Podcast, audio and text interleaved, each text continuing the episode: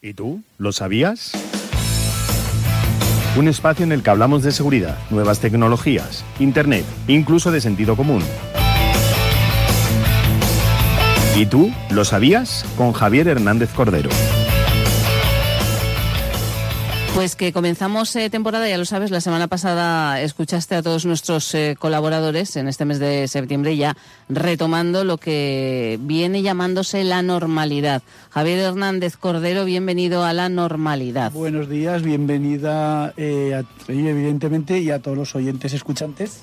A todos. A todos. Y nada, encantado, una nueva temporada de estar aquí con vosotros. Efectivamente, aquí estamos eh, en este título, sabías, eh, que nos desvela siempre que hay cantidad de cosas que no sabemos. ¿eh? Entonces tenemos la voluntad, por lo menos, de ir aprendiendo, aunque sea, aunque sea un poquillo. Bueno, hoy ya lo hemos anunciado, vamos a ver unas cuantas noticias extras breves, porque hay cantidad de noticias eh, extras, eh, en este caso sobre el actual contexto de crisis energética. Sí, más que nada, ya verás, ya en el, en el, eh, a finales de la temporada pasada empecé a experimentar o a probar con con el programa unas pequeñas pinceladas de, contenido extra que yo llamo, ¿no? Que no tiene que ver normalmente con el contenido principal, que es el que vamos a ver, que tiene que ver con la crisis energética, oh, qué sorpresa. Eh, y bueno, pues este verano me he dedicado un poco a sondear a aquellos, y, no, pues sí, oye, pues da un poco de, de dar tres o cuatro cositas breves, luego te metes con el contenido principal y el Estamos Locos no te lo, no, no te lo saque. No, el Estamos Locos eh, seguiremos, ¿eh? De, vamos a, a, repasar las festividades más extrañas, más extrañas. que se celebran esto es un homenaje a María, around the world. exacto. En el mundo entero. Mira que las festividades raras ¿eh? que se celebran por el ya mundo. Hemos, ya hemos hablado alguna vez de esto, pero he rescatado unas cuantas porque hoy estamos en fiestas y... y, toca, y toca, claro que sí. Bueno, pues no os mováis que comienza el programa ahora y empezamos por eh, las noticias extras. Las noticias extras. Venga, pues vamos allá. Vamos allá. Mira, eh, básicamente, el mañana día 7 se celebra la keynote de Apple. ¿Qué es la keynote de Apple? La tercera keynote de Apple, que es eh, el, evento en el que Apple presenta sus nuevas novedades, valga la, la redundancia que digo yo, valga la redundancia. ¿Y qué podemos esperar? ¿Qué vamos a esperar de esta keynote? Pues básicamente el iPhone 14, ya está, ya está aquí el iPhone 14. Em, con sus versiones el 14, 14 más, el 14 Pro y el 14 Pro Max, con unos precios entre 800 y 1300 eh, esa horquilla de precios. Bueno. Baratísimo todo. Eh, Para lo que son los Apple, sí, ¿no? Hombre, yo lo del baratísimo. Y es el 14. Y es el 14, exacto. Que, lo que pasa que, a ver, yo estoy entre los, desgraciadamente, entre los fanáticos de Apple y, somos eh, una, una, tribu muy extraña que nos eh, enfada muchísimo que Apple saque mm, novedades, que haga cosas nuevas. Nos enfada muchísimo, estamos encantados con que la saque, pero nos indignamos tremendamente cuando no sacan lo que esperan. Decimos que no volveremos a ver la keynote y ahí nos tienes como tontos a la hora que sea. Hora de California ahí mm, conectados al streaming viendo la keynote de las narices y, ¡ay, cómo va a sacar esto y tal! Y mm, nos tiramos de los pelos, los que tengan, nos tiramos de los pelos y en cuanto acaba la keynote vamos corriendo a la Apple Store a comprarnos todo lo que... O sea que tú la verás, ¿no? Estarás ahí enchufado para, para, traer todas las novedades. esto está muy bien porque los oyentes de la Copela del Toragón pues ya estarán, eh, se beneficiarán ¿eh? de esto. La versión del, del Pro del Apple Watch, que va a sacar el Apple Watch 8 y el Pro, el, la primera Pro que sacan, eh, y el iPad 10 y los eh, AirPods eh, Pro 2, los, los cascos, no se sabe si saldrá o no saldrá. Seguimos con contrataciones y despidos, o despidos y contrataciones. perdón, Amazon está despidiendo gente a, a, casco porro.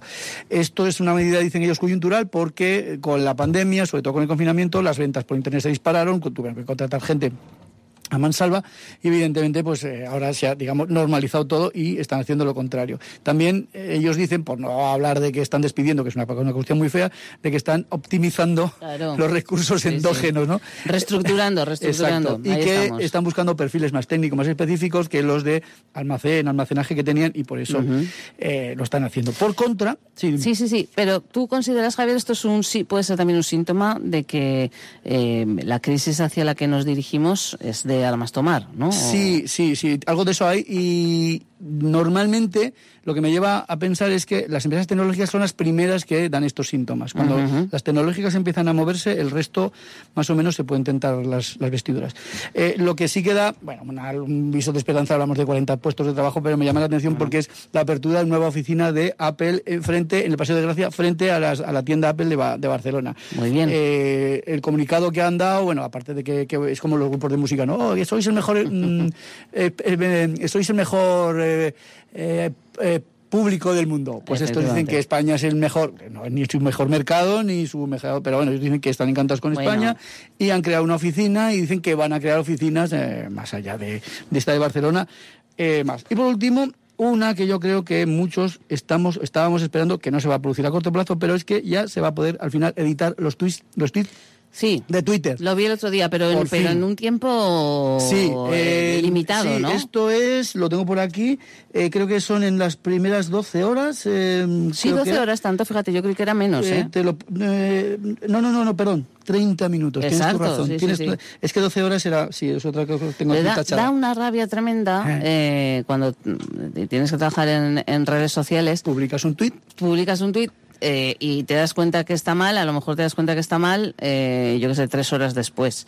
Eh, y entonces ya no puedes hacer nada. Y a veces no es que esté mal por un error, a lo mejor a veces es que te has dejado una letra, una falta de ortografía, o tal. un espacio que se te ha ido para arriba para abajo. Da mucha rabia, a mí me da rabia incluso cuando me doy cuenta inmediatamente después, porque eso supone tener que mm, copiar el tweet, arreglarlo donde tú lo arregles, en tu procesador, desde donde sea, borrarlo y volverlo a... Efectivamente. desde el punto de vista de los gestores de redes sociales, el problema, más cuando en el ejemplo que pones tú, es mayor en ese ejemplo, puesto que a los tres horas que acabas de decir, por ejemplo, ya has creado un engagement, un, un, un, feed, que, es decir, una serie de me gusta, una serie de que los pierdes. Los pierdes, sí, A veces tienes que decir, bueno, voy a quedar con una cateta que ha hecho una falta de ortografía, vamos a dejarlo así, porque ya está retuiteado, porque ya tiene los me gustas. Y, ya tiene una serie de, pues eso, ha, engordado lo que quieres engordar y de repente dices, pues ahora no lo puedo quitar. Y Efectivamente, y ahí nos quedamos. Bueno. Pues vamos con el contenido. Em, vamos a la chicha. Mollar, ya eso. tema. Y es, eh, claro, yo estos días me resistía un poco al tema de la, de la crisis energética, pero es que estamos ahí, hay que, hay que decirlo.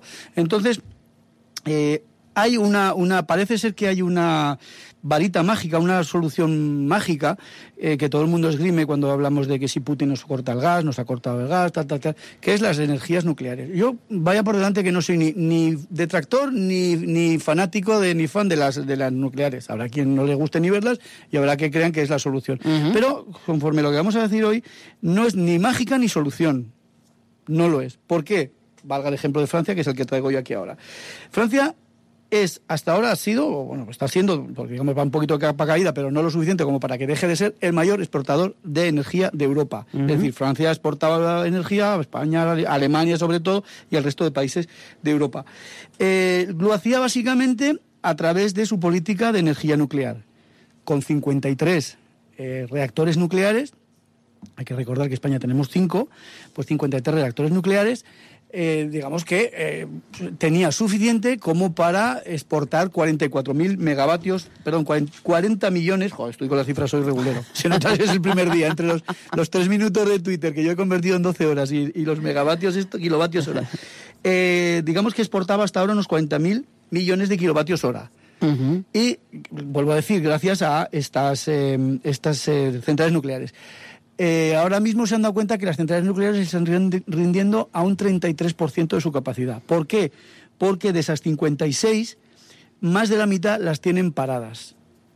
Y aquí es donde viene la cuestión, donde se preguntará a los oyentes escuchando, ¿y por qué están paradas? Venga, nos lo Básicamente por, mm, por el mantenimiento. Que sale caro esto. Exacto, sale caro, es muy delicado y no se puede eh, o no se debe posponer. Porque claro, si tú la arreglas o vas manteniendo, no tienes que cerrar la central. Pero si la cierras, o sea, si no tienes mantenimiento, tienes que cerrar porque, claro, el peligro potencial es tremendo y no se puede uno jugar a una carta y decir, oye, esto no lo arreglo o esto lo dejo un poco, porque, claro, no estamos hablando de una cuestión baladí, es que un problema nuclear ahí está, ¿no? Entonces, eh, se están dando cuenta que su energía nuclear no da más de sí, hasta el punto de que tienen que eh, generar, o sea, importar la energía por esta cuestión de energías, perdón, de centrales nucleares paradas por cuestión de mantenimiento. Esa es una de las cuestiones. Otra es el, el calor que está haciendo. Y me hace hasta gracia porque parece ser que este año todo es culpa de Ucrania y del calor. Eh, igual es que el calor viene de Ucrania, ¿no? A ver, a ver, cuenta, cuenta. Eh, me has visto que me he abierto los ojos. Sí, el calor, el calor, hace que eh, las, los reactores no se refrigeren con la, ah, con la digamos, celeridad o con la efectividad de vida y no se, se, han visto obligados pues, a hacer paradas intermitentes de un día. Claro, un día en una central frente a 56 pues no se nota, pero un día alternativamente de 20, 30 o incluso hasta las las 50, aunque las más modernas no necesitan este tipo de paradas, pero vamos a poner un máximo de 40, pues eso se nota a la hora de generar energía y de la y tanto, claro, sí, sí, sí. etcétera, etcétera. Y finalmente el envejecimiento de las centrales. Las centrales, eh, muchas tienen más de 40 años o están a punto de cumplirlo. Francia, Macron tenían una, tienen una política de mejora de las centrales para eh, poder extender la vida de las centrales más allá de esos 40 años, pero claro, con, la, con toda la pandemia, la crisis del 2009, del 2012, la pandemia, la guerra de Ucrania, etcétera, etcétera, lo han ido posponiendo y ahora se ha encontrado que tienen ahí unas, eh, una, una, serie de, de, centrales vetustas que no saben si mm, les sale mal a cuenta arreglarlas o digamos eh, generar mm, estructurarlas para que puedan durar más años o, dejarlas cerradas definitivamente. En cualquier caso, están jorobados los franceses con esto, porque están a esto de dejar de ser una, una potencia en energía a no. ¿Tiene esto algún componente bueno para España? Puede ser, y es el MidCat. El MidCat hay que decir que es el oleoducto, perdón, el gasoducto que va, eh, por, sale de España, está en España, y a través de Cataluña va a Francia eh, pasa por Francia y puede llegar hasta Alemania, etcétera, que es lo que quieren los alemanes. Y que no quiere Macron. Y que no quiere Macron. ¿Por qué? Porque, claro, él tiene su propia política energética basada en la nuclear, como decimos ahora, y tiene una serie de gasoductos que están. Eh, sacar adelante, y, pero claro, una de esas dos patas de la mesa se le está jorobando, como hemos dicho, la, la energía nuclear se le está jorobando, se está viniendo un poco abajo el, sombrajo. Entonces, claro, pues Macron, ahora lo último que ha dicho es que sigue en sus 13 de que el MidCat no, no lo ve viable porque lo ve muy caro, no lo ve a medio plazo, etcétera, etcétera. Pero se abre una pequeña remota posibilidad de que al final, gracias a este, eh, en función de cómo vaya este problema energético y esta longevidad de las centrales nucleares eh, francesas, pues al final Macron o quien sustituya tendrá que, que hincar la rodilla que, eh, tienes toda razón en lo que estás diciendo y ahora hablabas del MidCat y, tenía eh, ganas de decirte que de todos modos con esto del MidCat nuevamente se constata que llegamos tarde a todos, o sea, ya no España, el mundo en general, ¿no? Sí, sí, sí, Porque el MidCat eh, hay que hacerlo, o sea, que es que es una cosa que está sin hacer. serían 227 kilómetros, un tubo, un tubo de 227 kilómetros que atravesaría los Pirineos para conectar la red francesa con, la, con la española. 400 millones de euros de inversión. Eso solo para la conexión de las redes, ¿eh? Eh, y, pero está sin hacer. O sea, exacto, el, problema, yo, esos kilómetros y ese, en, el, en el escenario actual de crisis y de todos a una los países contra Putin en el sentido de la energía, yo lo veo asequible, 400 millones para la Unión Europea no, es dinero, y 200 kilómetros. El problema es lo que tú dices, el tiempo, llegamos tarde, y tienes razón, llegamos tarde, porque nos ponemos ahora y este invierno ya pasamos frío, y probablemente el que viene también. Si nos ponemos ahora, que no nos vamos a poner, porque como tenemos a Macron por ahí eh, tonteando, pues claro, pues ya es, en fin. Y esto es más o menos todo lo que venía a decir del contenido de la cuestión energética. A ver si. Pero, pero, pero, no venías a decir solo esto, eh. venías a decir más cosas. Más cosas.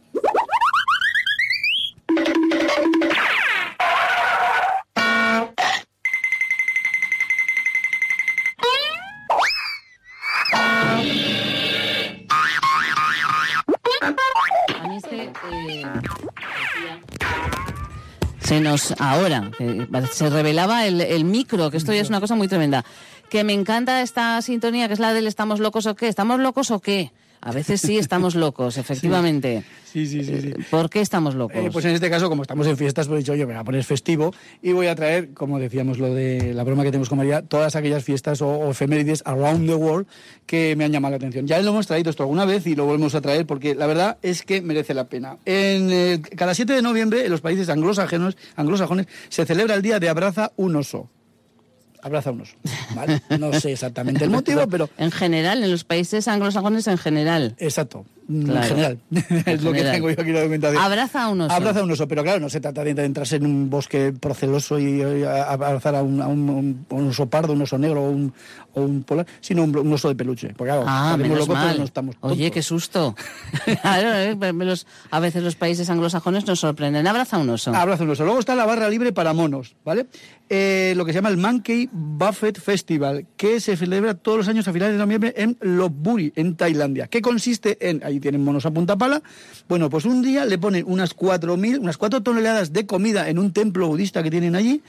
Eh, le ponen todo tipo de fruta, verdura, cangrejo, cangrejo crudo y lo que les ocurre. Algunos lo que les ocurre es ponerle Coca-Cola en un cuenco. El caso es que los monos de la zona acuden ahí y se ponen hasta las trancas de comer. Mm. Bueno, pues si ponen Coca-Cola se pondrán también, o sea, aceleraditos, ¿eh? ¿eh? los monos en el buffet libre. Este hay que traerlo, no si lo he traído alguna vez, puede que lo haya pero hay que traerlo sí o sí cuando se trata de festividades extrañas, que es el Kanamara Matsuri que es eh, un festival en Japón, en Kawasaki, donde las motos, eh, que es una festividad sintoísta en honor a la fertilidad, la habrás visto en la tele seguro porque todos los años sale, y eh, en cada en primavera en Kawasaki, donde digo, se celebra esto que consiste básicamente en sacar un falo tremendo de metal de color rosa, como el papamóvil, lo sacan en como, perdónenme los oyentes escuchantes, como si fuera un paso de Semana Santa, lo digo con todo el respeto, y lo sacan en procesión y con toda esta mm, parafernalia de gorras, eh, merchandising a punta pala, y, bueno, van ahí con su